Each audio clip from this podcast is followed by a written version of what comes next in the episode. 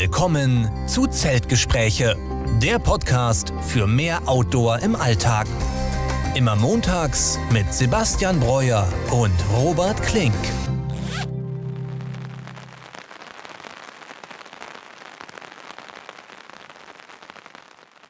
Ja, und damit herzlich willkommen zur 63. Folge unseres Podcasts Zeltgespräche. Diese Woche wieder mit mir Robert Klink und mit Sebastian Breuer. Sebastian, ich grüße dich. Ja, schönen guten Abend, Robert. Hi.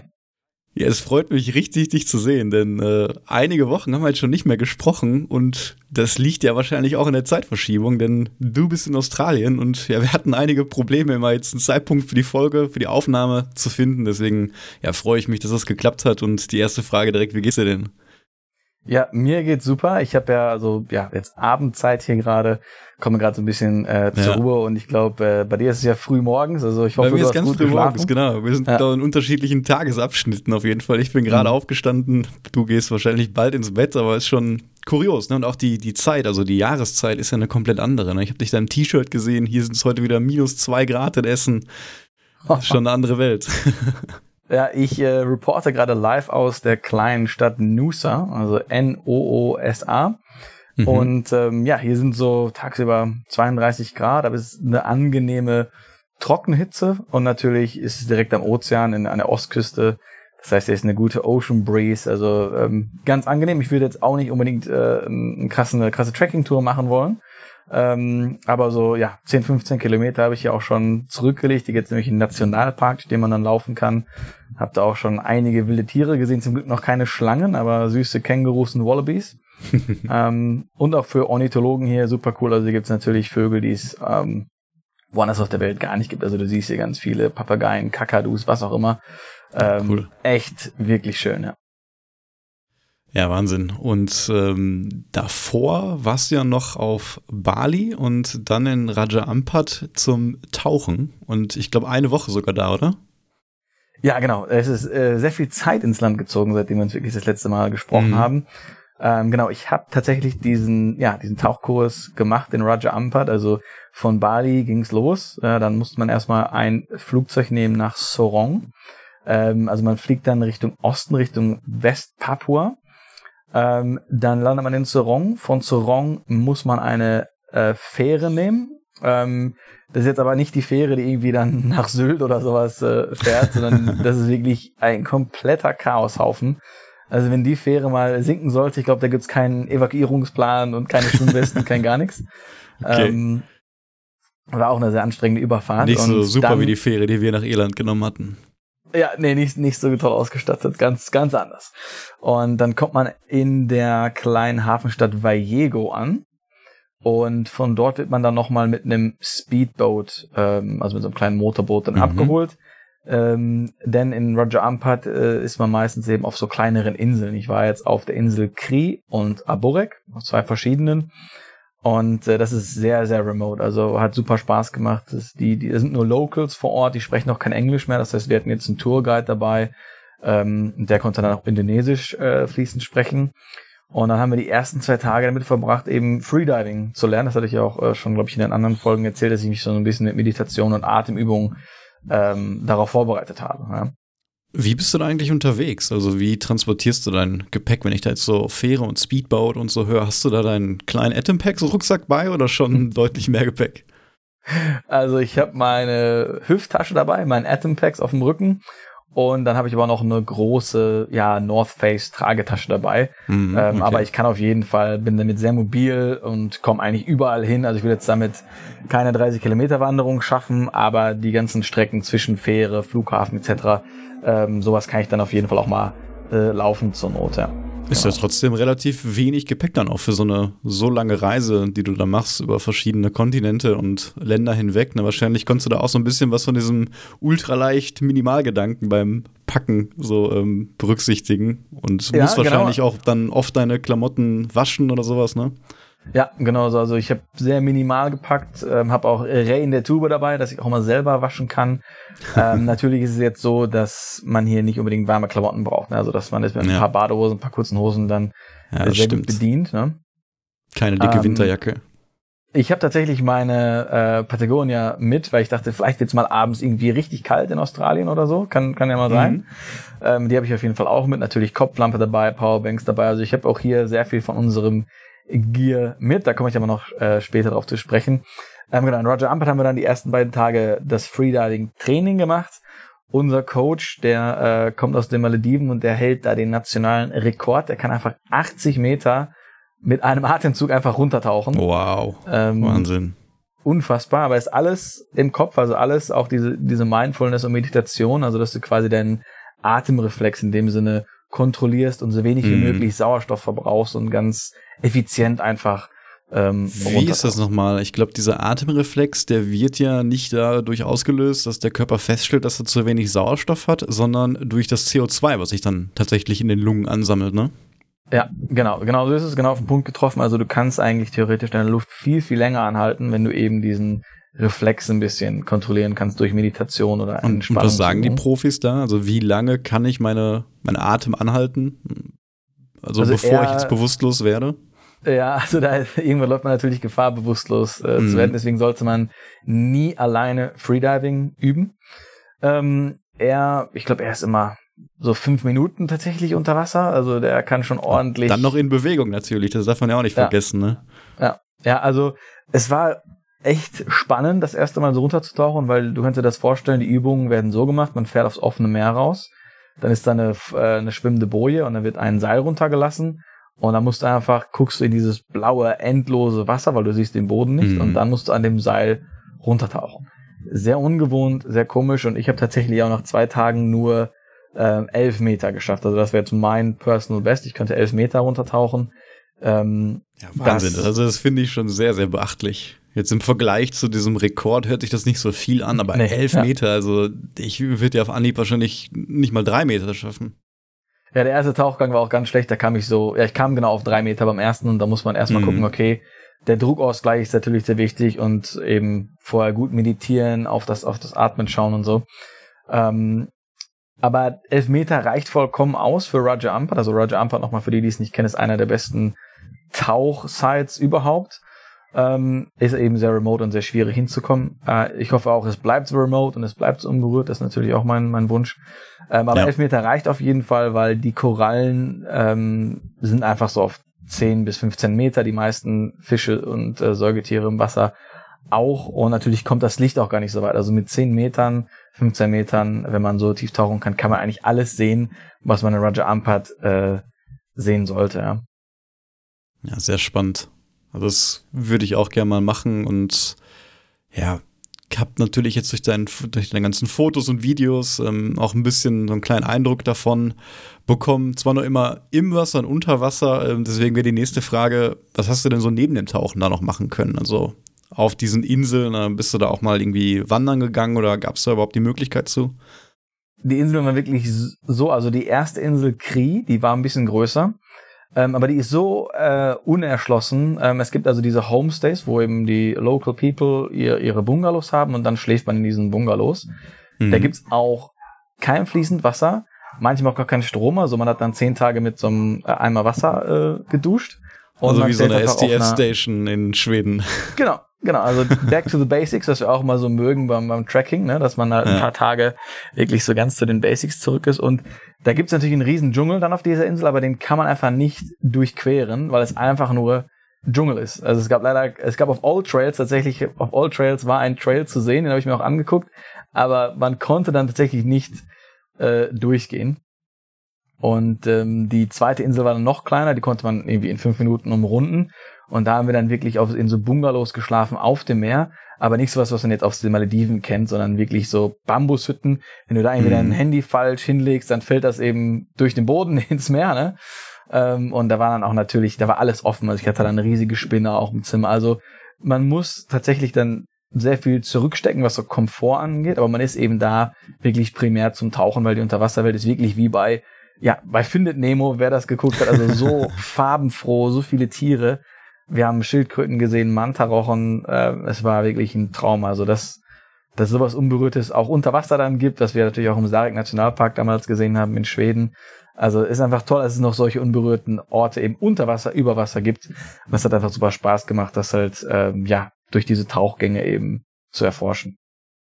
Ja, echt beeindruckend und äh, bin ich wie immer total neidisch. Und ähm, wie lange? Du warst dann eine Woche und du bist dann von da direkt nach Australien weitergeflogen? Also wir waren insgesamt äh, zehn Tage da und haben dann jeden mhm. Tag so zwei, drei Tauchgänge gemacht. Also ein Aktivurlaub. Ja, und dann ähm, bin ich von da wieder zurück nach Bali, um dann mal wieder eine richtige Dusche auch äh, zu nehmen und nicht nur mit dem Eimer Wasser zu duschen. Wenigstens ähm, war der Eimer wahrscheinlich warm, ne? im Gegensatz zu Schweden. Ja, das, das war fast zu warm. Also man hat nie eine richtige Abkühlung gehabt, auch das Wasser war warm. Okay. Ähm, und dann war ich noch in Uluwatu, also im, im Süden von Bali. Äh, das ist eher so ein, so ein Surf-Yoga-Ort. Und bin dann von da äh, nach Australien.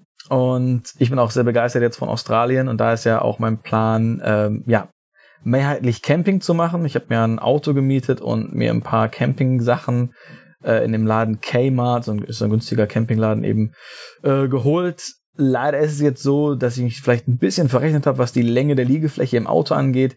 Ich passe also auf keinen Fall da äh, komplett rein und die erste Nacht war auch sehr, sehr ungemütlich. Also ich kann die Matratze nicht ganz aufblasen und ich kann auch eigentlich nur in der, ähm, ja, in, der, in so einer seitlichen Babystellung äh, drin schlafen. Also mal gucken, wie viele Nächte ich noch im Auto verbringen werde. Ich bin auch gerade in Nusa in einem Airbnb, äh, weil ich nicht noch eine Nacht in dem Auto hab ähm, überleben können, ja.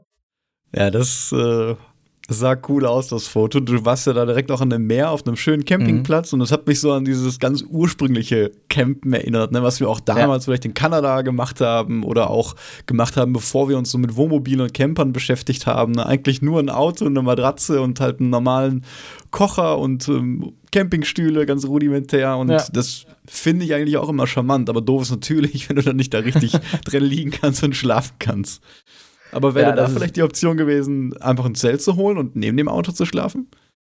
Ja, das ist auf jeden Fall eine Option, habe ich auch überlegt. Ähm, aber ich muss eh schon die meisten Sachen halt wieder in, in Kerns dann ganz im Norden wieder abgeben. Und dann ist noch ein Zelt zu kaufen. Äh, plus, da sind ja doch viele, ich habe jetzt noch keine gesehen, aber es gibt ja viele Schlangen, Spinnen, Skorpione.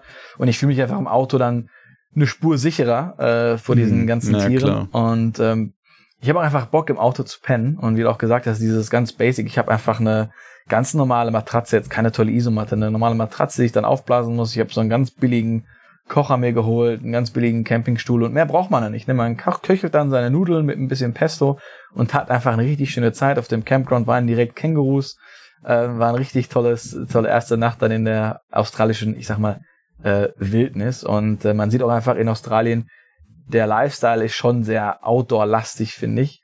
Klar, mhm. die haben natürlich das ganze Jahr über ganz andere Wetterbedingungen. Ne? Wenn du gerade sagst, in Essen ist minus zwei Grad, da ist natürlich wieder die Hemmschwelle, haben wir auch schon mal drüber gesprochen, einfach viel höher, jetzt rauszugehen.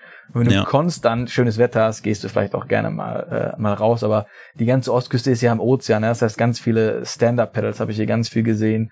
Surfing, auch am Strand entlang joggen und Camping auch. Ähm, tatsächlich gar nicht so viele Wohnmobile. Also die ganzen Traveler hier haben ja irgendwelche Camper.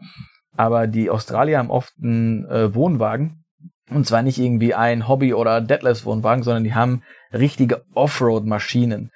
Also du kannst ja auch überall campen, wenn du magst. Es gibt auch sehr viele Campingplätze, die du nur mit Allradantrieb erreichen kannst.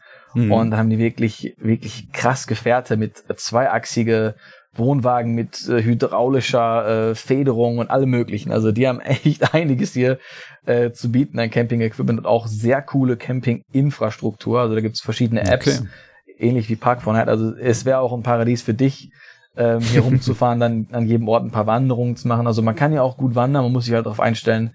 Es ist heiß und man muss eben auf dem Boden gut gucken. Ne? Es gibt sehr viele giftige Schlangen und dann ist man hin und her gerissen zwischen ich gucke nach oben für Koalas und ich gucke nach unten, damit ich nicht über die nächste äh, Schlange stolpere. Ne? Also du siehst richtig regelmäßig giftige Schlangen dort?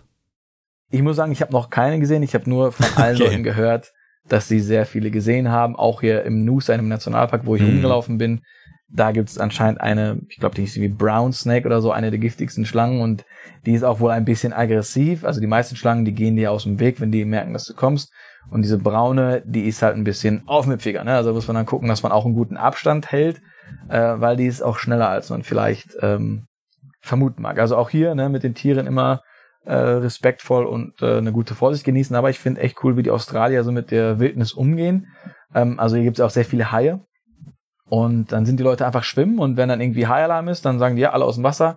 Da gehen alle aus dem Wasser raus, ganz entspannt. Und dann fahren meistens Leute irgendwie mit einem Jetski vorbei und gucken, dass sie den Hai vielleicht ein bisschen äh, vom Ufer wegkriegen. Äh, an manchen Stränden ist halt eben auch so eine Hai-Barriere, aber jetzt in, in Noosa zum Beispiel oder in Byron Bay gibt's gar kein Hainetz, sondern wenn da ein Hai ist, dann äh, werden die Leute informiert, da fliegt vielleicht ein Helikopter drüber, dann gehst du aus dem Wasser und die werden den Hai so ein bisschen wegdrängen. Also wie die hier mit der Wildnis umgehen, wie ich es zumindest bisher gesehen habe, würde ich mir natürlich auch wünschen, dass man in Deutschland dann so mit den wilden Tieren auch Ja. umgeht und da ein bisschen mehr ein, ja, nicht eine Symbiose, aber einfach so dieses Nebeneinander existieren macht und nicht direkt Hm. ähm, die wilden Tiere abschießt. Ne? Und wie sieht's aus mit Spinnen? Hast du da schon Kontakt gehabt? Ja, tatsächlich mit der Huntsman Spider, also die ist zum Glück nicht Oh, okay. giftig, aber sehr das ist so groß, mit sehr die schnell. größte da, ne? Ja, ja, die ist, die sieht schon ordentlich gruselig aus. Die macht halt nichts, aber die möchte man trotzdem nicht irgendwie äh, in seiner Im Zelt Ecke haben. im Zimmer haben. Ja. Ja, ich war mal zelten in Holland und hatte Mhm. da ein doppelwandiges Zelt und dann bin ich aufgewacht äh, morgens und hatte eine ja, für europäische Verhältnisse riesige Spinne dort. Ne? Das war eine große Winkelspinne oder auch Waldspinne. Und die hat richtig, also die sieht schon aus wie so eine australische Spinne in klein, sag ich mal, so mit einem großen Körper auch. Und wenn ich dann daran denke, da in Australien zu zelten, deswegen verstehe ich dein Argument, dass du lieber im Auto statt neben dem Auto schlafen willst. Ne? Wenn du da Ja. aufwachst und da kommt so eine Huntsman Spider an. Äh, ja. da ist es natürlich ganz anders ne, als die Sachen, die wir hier aus, äh, aus Deutschland kennen. Ja. Aber es ist sehr interessante Flora und Fauna, super Ja, spannend. glaube ich. Und ähm, heute habe ich noch eine Stand-Up-Pedal-Tour gemacht, eine kleine. Also man kann hier, hier gibt's den Noosa River und dann kann man den hochpaddeln in so einem Mangrovenwald. Ähm, da war ich, habe ich auch einen Tourguide dabei gehabt und der meinte nur so, ähm, wenn du ins Wasser fällst, ist nicht schlimm, fall nur nicht auf den Stachelrochen. und er meinte dann so, ja, die Wahrscheinlichkeit ist super gering, dass du auf den Stachelrochen fällst. Ne? Und dann paddel ich da rum und überall schwimmen da die Stachelrochen rum. Also ich fand die Wahrscheinlichkeit jetzt nicht so gering, dass man dann auf dem äh, Stachelrochen Ja, fällt. das ist so eine typisch australische Aussage, ne? weil die einfach so daran gewöhnt sind. Bei uns Ja. wäre jedes Gewässer sofort gesperrt, wenn da auch nur ein Ja, Stachelrauchen irgendwie auf ein paar Quadratkilometer wäre. Und da ist das natürlich ganz anders. Ne? Also Ja. Wahnsinn. Also Ja. wie viele waren da? So wie in, in Irland zum Beispiel, das mit den Quallen? So richtig Hunderte oder? Na, nicht hunderte, aber ich habe bestimmt so 20 Stachelrochen jetzt äh, auf der Okay. Tour heute gesehen. Da hast du natürlich dir besonders Mühe gegeben, da ordentlich Balance zu halten auf dem Port, Ja. ne? Und Und bist wahrscheinlich ja, nicht ich- reingefallen. Ich bin nicht reingefallen, aber meine Beine Oder- haben gezittert ohne Ende, weil Ja, ich bin jetzt ich. nicht so der sicherste Stand-Up-Paddler. Aber der hatte ein interessantes Modell und zwar, ähm, das war so ein bisschen dicker an den Seiten. Also da war noch ein bisschen mehr Luft Mhm. an den Seiten, sodass es dann noch weniger äh, gekippt ist.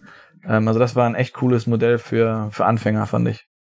Na cool. Also ich habe auch total Lust wieder zu suppen. Das fehlt mir jetzt gerade hier im Winter total. Und ich freue Mhm. mich, ne, sobald es wärmer wird, mal wieder zumindest auf dem Baldener See erstmal zu können. Ja, Ja. gerade weil ich auch letztes Jahr dann ne, mit dem Surfen auch so ein bisschen angefangen habe und dann November, Dezember noch dann in St. Peter-Ording war zum Surfen. Ja, und jetzt ist halt unmöglich, aufs Wasser zu gehen oder macht halt keinen Spaß. Ne? Und mit einem vollen Neoprenanzug jetzt irgendwie auf der Ruhe rumzupaddeln hier bei Minusgraden habe ich auch keine Lust, ne? Ja, glaube ich. Deswegen, ja, das ist etwas, worauf ich mich sehr stark freue. Und hier ist es gerade tatsächlich so, ich habe ja gerade von minus zwei Grad erzählt, das war aber nicht die Mhm. ganze Zeit so. Und du kommst ja aus äh, Bayern und München oder wohnst da zumindest ja gerade. Und da in Bayern haben wir gerade den wärmsten Februar seit 130 Jahren mal wieder oder so. Mhm. Und äh, das war auch ähnlich hier in Nordrhein-Westfalen. Da hatten wir jetzt vor zwei Wochen so eine Wärmeperiode, wo es wirklich 15 Grad oder sowas war.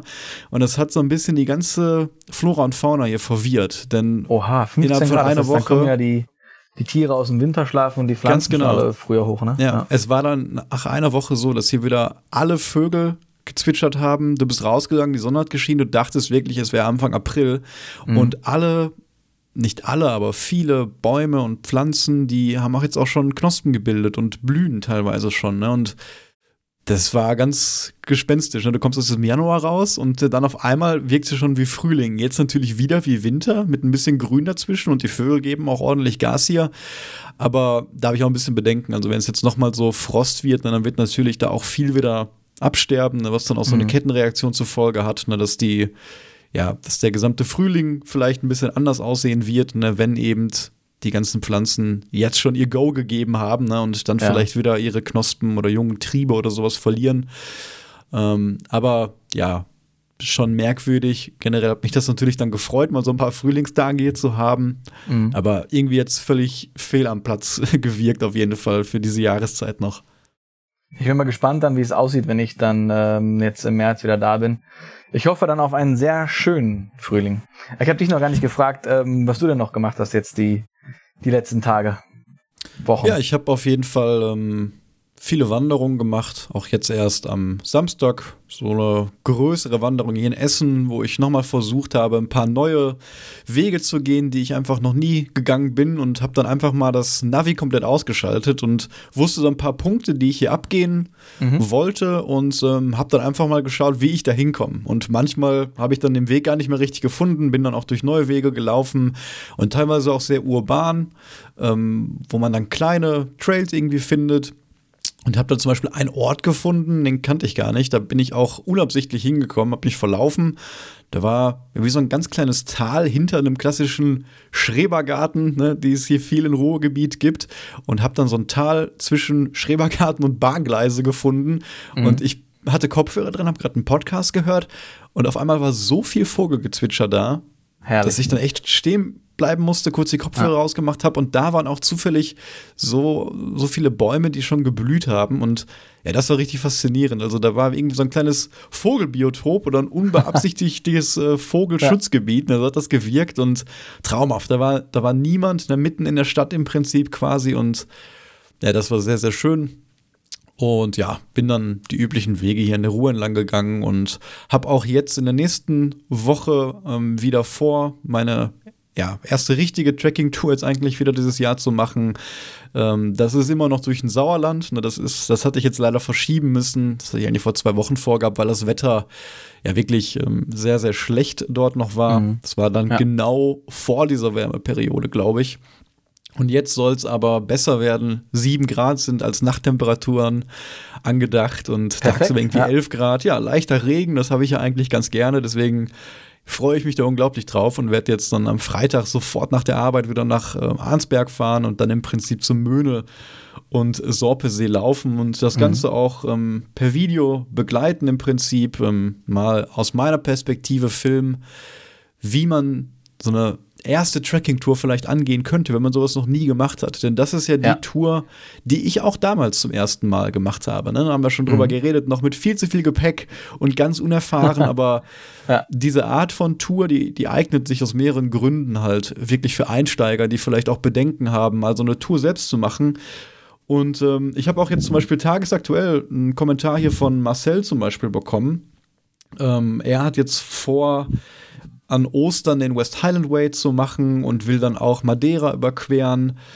Ähm, hat aber bisher nur Tagestouren gemacht und mhm. hat mich gefragt, was so eine Empfehlung wäre, mal ne, zu machen für eine Wochenendtour, um ein bisschen ins Thema reinzukommen. Also eigentlich genau das würde ich dann eben empfehlen, ähm, dass man einfach auf Campingplätzen erstmal schläft, ne, nur ja. um das ganze organisatorische erstmal so ein bisschen zu üben, also die ganze, das ganze den ganzen Tagesablauf, das Zelt aufzubauen, das Kochen und sich vielleicht noch nicht mit dem Thema zu beschäftigen, ja, ich camp jetzt hier wild, gerade in Deutschland und auch mit dem Thema der Legalität ähm, auseinandersetzen zu müssen. Und man möchte natürlich dann einen Rundweg haben. Also ich finde es immer am besten mit dem Zug oder mit dem Auto irgendwo hinzufahren. So mache ich das jetzt auch. Stell das Auto in Arnsberg ab, lauf zum Möhnesee, schlaf da auf einem Campingplatz, der auch glücklicherweise im Winter aufhat, lauf dann entweder zu einem nächsten Campingplatz oder in meinem Fall komme ich sogar am Auto wieder vorbei ah, und gehe dann ja. zum nächsten. Und das hatte ich damals extra so gemacht, falls ich dann irgendwie nach dem ersten Tag merke, oh, ich habe irgendwie was zu wenig eingepackt, mir fehlt irgendwie mhm. Wasser oder Essen und ich hatte dann eine Kühlbox im Auto irgendwie mit Getränken und vielleicht noch ein extra Pulli und sowas. Habe ich dann tatsächlich auch genutzt. Also habe nach dem ersten Tag schon gemerkt, oh Gott, Ne, du hast hier viel zu viel eingepackt und hab dann fünf Kilo aus dem Rucksack da rausgepackt ja. und bin dann eben zum zweiten Campingplatz gemacht. Ne, und ja, das, das wäre meine, meine Idee, also oder mein Tipp für eine Wochenendtour, einfach zu gucken, wo gibt es jetzt Wintercampingplätze, die ganzjährig geöffnet haben. Als ja, Wohnmobilfahrer weiß man, das kann man sehr gut über die App Park for Night zum Beispiel machen. Da kann man extra mhm. nach ähm, Wintercampingplätzen filtern. Also eigentlich auch eine gute App für Leute, die Tracking im Winter betreiben wollen. Aber auch wenn man normal googelt, findet man da auf jeden Fall Treffer. Und dann am besten noch einen Campingplatz finden, der irgendwie ja maximal 35 Kilometer, sage ich mal, entfernt ist. Und dann kann man sich daraus schon eine sehr schöne Rundtour konstruieren. Und all diese Verhältnisse, die findet man da eben im Sauerland, ähm, kann dann wunderbar zwischen diesen beiden Seen hin und her laufen. Und ist natürlich auch ein Highlight, da direkt am Wasser zu schlafen. Also das habe ich ja auch schon oft erzählt, aber diese zweite mhm. und letzte Nacht, wo ich dann auch erst einmal alleine dort war, mein Kumpel musste ja abbrechen am ersten Tag. Ach ja, ähm, genau, ja als ich da dann gezeltet habe an diesem See, das war auch Sommer und hatte da wirklich noch den Abend Zeit. Ähm, das war so schön von der Natur da. Und mhm. da habe ich wirklich gedacht, okay, du musst dich jetzt mehr mit diesem Hobby beschäftigen. Und das war dann auch so der zündende Moment, wo ich dann wirklich äh, ganz tief in dieses Ultraleicht-Tracking eingestiegen bin. Ja, und das habe ich jetzt vor und da freue ich mich sehr drauf, am Wochenende nochmal das alles zu rekapitulieren. Und hast du dann, ähm, also welches, äh, welche Matratzen nimmst du damit? Also irgendwelches neues Equipment, was ich noch gar nicht kenne, was du dann jetzt äh, mitnimmst? Ja, gut, dass du fragst. Also, wie gesagt, ne, die, die ähm, X-Term werde ich jetzt mitnehmen, auch in der Large-Variante. Ähm, bei 7 Grad wird natürlich auch den Neo erreichen, aber ich habe jetzt einfach Lust, die mal zu testen. Und mhm. wer mein neues Video gesehen hat, ähm, wo ich wirklich mal mir die Frage stelle, was ist wichtiger? Schlafsack beziehungsweise Kilt oder Isomatte. Und dann habe ich eben mhm. ein Experiment gemacht, um zu gucken, ja, wenn ich jetzt 300 Gramm bei der Isomatte wegnehme oder 200 Gramm ähm, beim Schlafsack, ne, was bringt dann im Prinzip mehr? Wo kann ich effizienter Gewicht sparen? Und ähm, ja, da ist die Antwort wahrscheinlich sollte man weniger bei der Isomatte sparen und kann lieber ein bisschen weniger beim Schlafsack mitnehmen. Mhm. Deswegen setze ich auch jetzt hier mal auf die starke Isomatte. Hab ansonsten auch neue Schlafkleidung. Das heißt, ähm, ich habe jetzt neue Socken, die ich beim Schlafen nur anziehe. Ähm, nicht mehr zwei Paar Wandersocken, die ich dann tagsüber wechsle, ja. ähm, sondern habe jetzt mal Socken aus Alpha direkt mir bestellt. Ne, aus diesem ja, relativ neuen Stoff, sage ich mal, der halt mhm. ähm, ja noch gewichtseffizienter als andere Synthetik. Äh, Materialien sind und das klappt vor allem gut bei Produkten, die nicht mit Wind in Kontakt kommen. Das heißt, als Base Layer oder eben als Schlafkleidung eignet sich das wunderbar. Und deswegen habe ich mir auch mal als Alternative zu der Patagonia Schlafhose, die wir auch beide haben, mhm. auch eine Alpha Direct Sleeping Pants geholt. Ne? Selber Werkstoff. Und das will ich jetzt einfach mal testen. Die sind wirklich deutlich leichter. Also um die Hälfte des Gewichts kann man das sparen. Und gerade bei den Socken, das war immer so ein kleines Bottleneck bei mir, würde ich sagen. Ähm, da wurden mir halt zuerst immer die Füße kalt.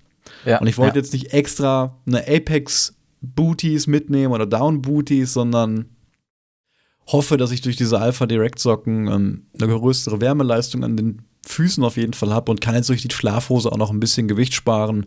Ja, und das sind Dinge, die ich jetzt gerne testen würde und da eignet sich 7 Grad auch super für. Ansonsten habe ich einen neuen Topf noch mitgenommen, der noch kleiner ist, fast nur 400 Milliliter, was jetzt für die meisten Track-and-Eat-Sorten, die ich so mitnehme, reicht. Und ähm, ja, da übrigens auch noch mal komme ich auf eine Zuschauerfrage zurück oder Sebastian, du willst noch was sagen? Na, ich wollte noch fragen, wenn du jetzt nur 400 Milliliter hast und dann deinen Track-and-Eat kostet, da müsstest du ja theoretisch dann nochmal für den Tee aufkochen oder wie hast du das dann vor? Hast ja. du dann Gas mit oder Essbit oder wie machst du es? Mein Plan ist dann auf den Tee zu verzichten tatsächlich. Also ich okay. würde dann echt dann nur Wasser abends trinken. Genauso würde ich jetzt auch mittlerweile auf den Shake verzichten wollen. Denn mit diesem Oha. kleinen Topf, den ich habe, lässt es sich sehr schnell dann umrühren. Und du kennst das ja selber, ne? Also unser Super Plenty Shake, der gibt uns immer Kraft und alles. Der ist auch, ich bin nach wie vor ein großer Fan. Aber man kann ja ja nicht verleugnen, dass das schon eine große Schweinerei dann teilweise ist, ne? Und wir da immer den Kaffee dann noch trinken und dann abends schmeckt das Chicken Eat dann manchmal immer noch nach Plenty Shake und Kaffee und alles, ne? Und ähm, ja, einfach, ich will jetzt mal darauf verzichten und vielleicht dann lieber auf die harte Form dieses Pulvers wechseln und dann vielleicht lieber zum Frühstück schon direkt mit einem Proteinriegel oder einem, mhm. einem Riegel generell starten als Frühstück, ne?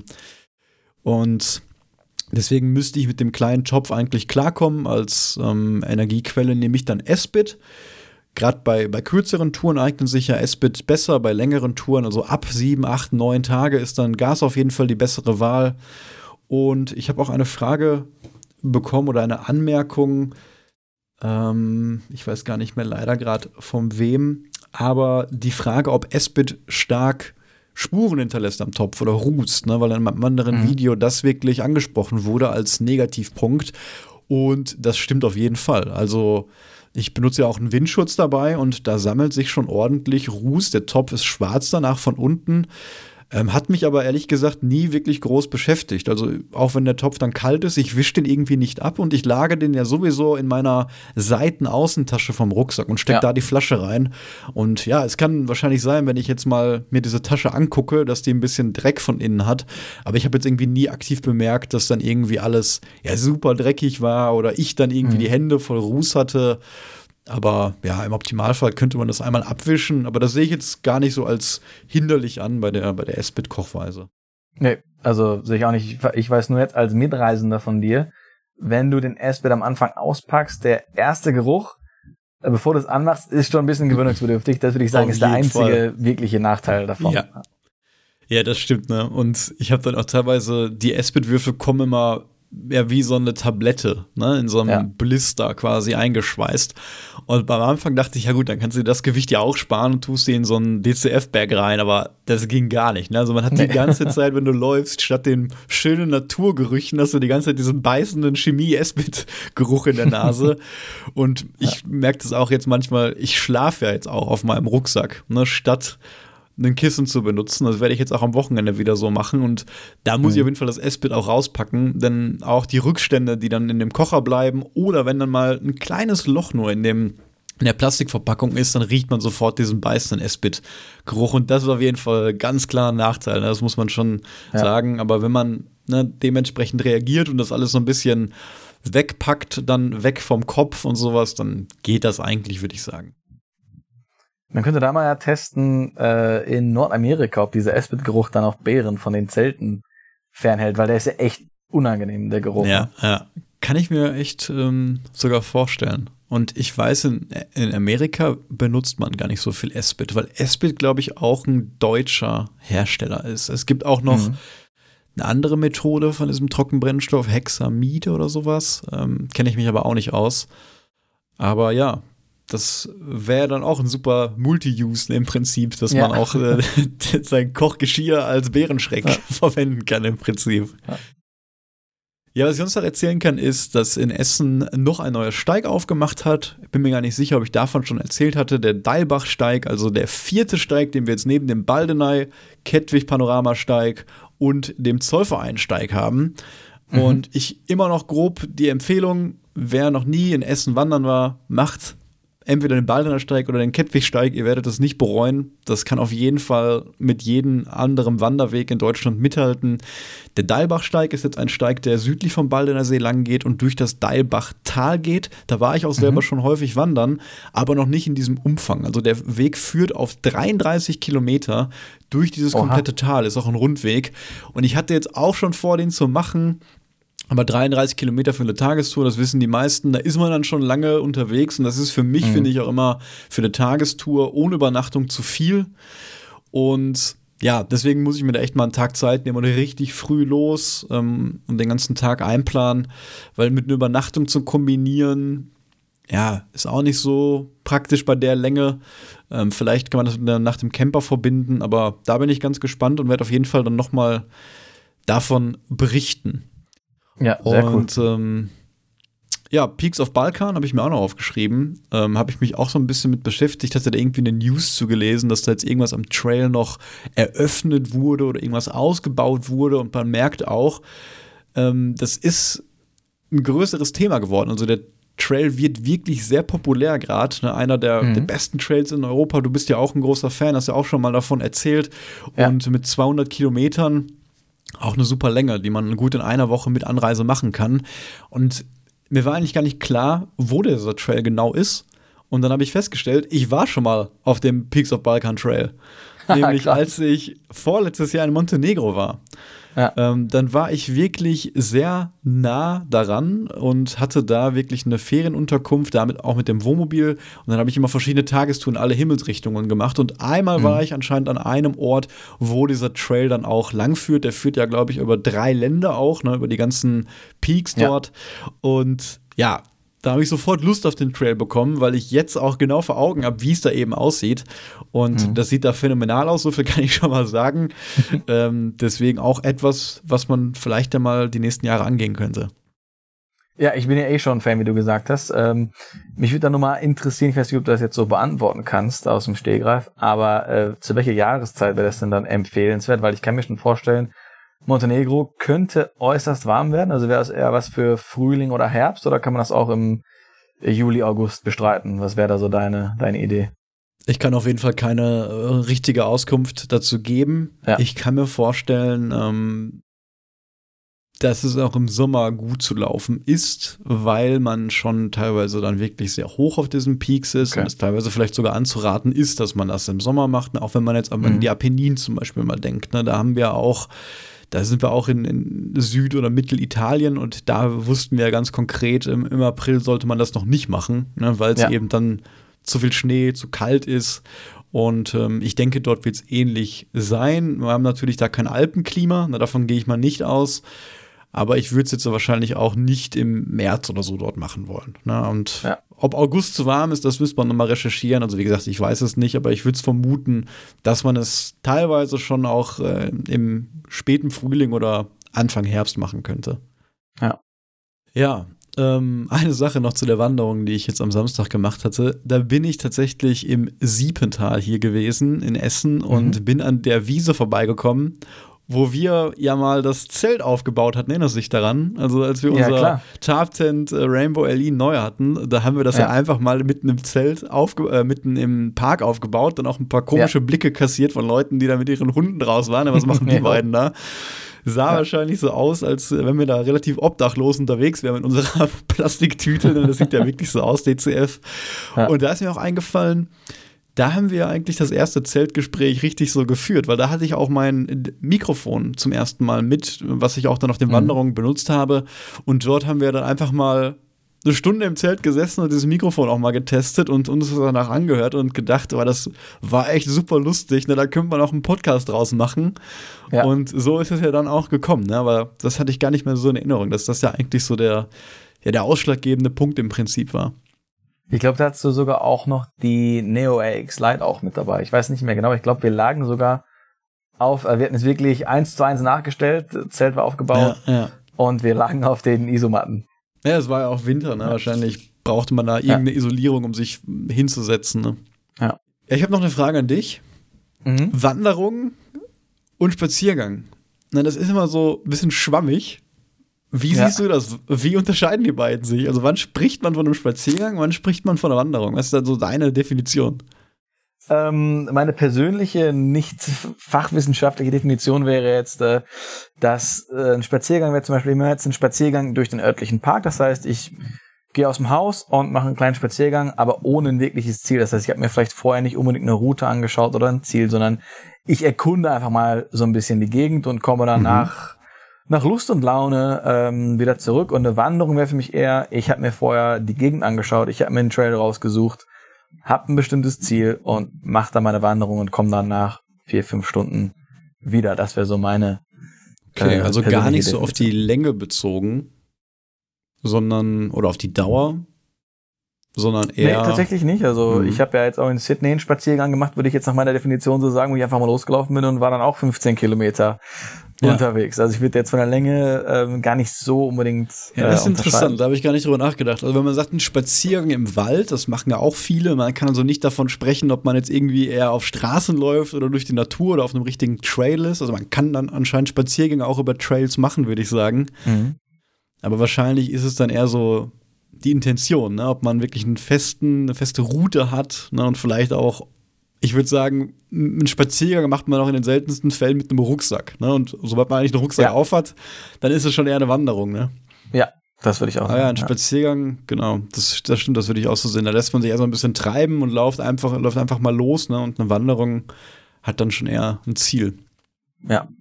Gute Definition. ähm, ich werfe auch noch eine, eine Frage hier ein. Wir haben natürlich jetzt auch ja. ein paar bekommen und ich kann gar nicht alle beantworten, aber das können wir immer so nebenbei machen. Ähm, die Frage noch, ob wir einen Rucksack empfehlen können, der jetzt nicht unbedingt ultra leicht ist, aber leicht ist. Ne? Und das bezieht sich jetzt nicht nur auf Rucksäcke, sondern vielleicht auch auf andere Gegenstände. Und wenn man jetzt von einem Rucksack spricht, die Anfrage war da konkret nach einer Empfehlung von einem Rucksack zwischen 800 Gramm und 1300 Gramm. Und da würde ich jetzt zum Beispiel einfach mal den Lucase Wanderrucksack 50 Liter empfehlen, den es bei Amazon gibt, den ich auch jetzt schon seit fünf Jahren benutze und immer noch habe. Mhm. Und der kostet um die 50 Euro. Man muss natürlich die Frage stellen, warum möchte man einen Rucksack in diesem Gewichtsbereich? Ich denke mal, der Grund ist, weil die natürlich dann günstiger sind, weil man nicht so viel mehr ausgeben muss für diese teureren Materialien, die leichter sind und vielleicht, ja. weil die ein größeres Volumen haben oder weil die wirklich sehr dick gepolstert sind an Schultergurt, an Hüftgurt und am Rücken. Mhm. Ja, das wären Gründe, die mir jetzt einfallen würden. Und da liegt der Likasa bei 1 Kilogramm. Und ansonsten würde ich auf jeden Fall Decathlon empfehlen, weil Decathlon hat wirklich ein sehr, sehr ja. breites Spektrum an Rucksäcken, die alle dort Tracking- und Wanderrucksack genannt werden, die dann um ein Kilo rumliegen. Auch bis 1300 Gramm da gibt es auch jetzt einen neuen Tracking-Rucksack, der ein bisschen leichter ist. Natürlich leider finde ich immer noch nicht konkurrenzfähig, bis auf diesen einen Rucksack, der zum Alpinklettern eigentlich da war, den wir jetzt auch ja. in Portugal letztes Jahr benutzt hatten. Aber das wäre meine Empfehlung. Also entweder von Lucasa mal schauen oder Gear for Free. Da gibt es auch den, die größere Variante, noch diesen 50-Liter-Rucksack. Der genau. soll auch super sein. Und ansonsten würde ich mich dabei bei Decathlon auf jeden Fall umschauen. Nee, also diese Gewichtsklasse ist ja auch völlig legitim. Also vielleicht möchte man ja auch nicht die 30, 35 Kilometer abreißen und äh, setzt, wie du gesagt hast, eher Wert auf äh, 1000 Prozent äh, Tragekomfort. Ähm, dann ist ja auch völlig legitim, dann ein, ein anderes Modell zu nehmen und natürlich auch preislich ähm, ja viel, viel günstiger. Ne? Ja, ja. Ansonsten haben wir noch eine Empfehlung bekommen, Sebastian, für eine Powerbank, die wir uns mal näher anschauen sollten, nämlich die Ansmann PB222PD. Und die soll angeblich laut Herstellergabe 320 Gramm wiegen. Und bei unserem netten Hörer war es aber nur 288 Gramm. Und die hat auch mhm. 20.000 Milliampere-Stunden, also dann sogar noch einen Ticken leichter als die Nightcore Carbo 20.000, die 120 ja. Euro kostet. Und diese genannte Powerbank kostet aber nur 45 Euro. Also wer okay. das nicht nur die beste Lösung überhaupt, sondern auch natürlich zwei Drittel günstiger als die Nightcore-Variante. Also definitiv ja. ein Produkt, was ich mir dann anschauen werde. Danke für den Tipp auf jeden Fall. Mhm. Und eine Sache, die wir vielleicht in der nächsten Folge mal besprechen könnten, denn es gab noch eine Anfrage, ob wir spezielle Gegenstände beim Wandern und Ausrüstung auch mal für Frauen empfehlen könnten. Also ob es mhm. vielleicht Produkte gibt, die sich besonders gut für Frauen eignen.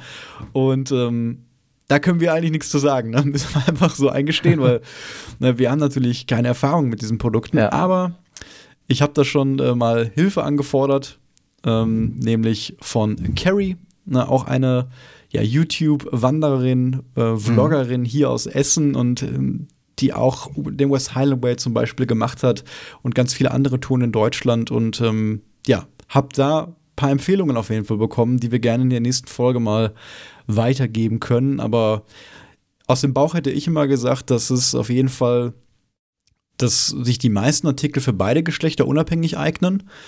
Aber es natürlich Marken gibt, die dann auch spezielle Frauenvarianten anbieten. Na, zum Beispiel Thermarest. Mhm. Da gibt es ja immer ja. auch die ähm, Frauenedition. Und die ist dann nicht nur anders geschnitten, sondern hat dann auch einen höheren R-Wert, um eben ja. Ja für dieses andere Kältegefühl zu kompensieren. Und das finde ich halt super. Das machen zum Beispiel auch einige Kilt-Hersteller. Ich hatte ja jetzt auch das Video gemacht, wo ich verschiedene Apex-Kills vergleiche. Und der einzige Hersteller, der mhm. wirklich eine gezielte Frauenvariante hat, war Astukas. Und der hat dann auch wirklich drastisch höhere Wärmeisolation bei den Kills. Also, okay. wenn du als Mann 233er Apex nimmst und auf minus 4 kommen willst, dann wird als Frau der Wert Apex 300 angegeben für dasselbe okay. Wärmegefühl. Also deutliches ja. Upgrade, was ich eigentlich gut finde, weil man hört ja doch eher oft dann von Frauen, ne, dass sie dann irgendwie, dass das zu kalt war und man vielleicht ein bisschen mhm. gefroren hat nachts. Ne, und deswegen finde ich gut, dass man da nicht nur ein Grade höher gegangen ist bei Astuka, sondern ja. zwei.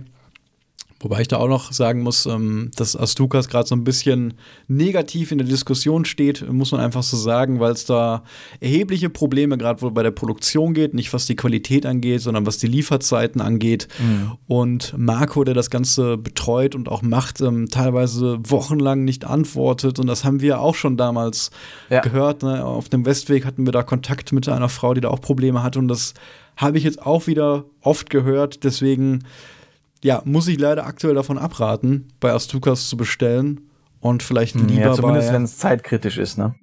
Ja. ja. ja. und na, da, also da, ich möchte auch nicht irgendwo bestellen und drei Wochen oder drei Monate nichts davon hören und keine Informationen mhm. zur Lieferung bekommen oder Klar. sonst was, ne? Deswegen Gram Expert oder Heiberg sind da auf jeden Fall oder auch Lightway wahrscheinlich gerade die besseren Adressen, auch was den, mhm. die Preis-Leistung generell angeht. Ja.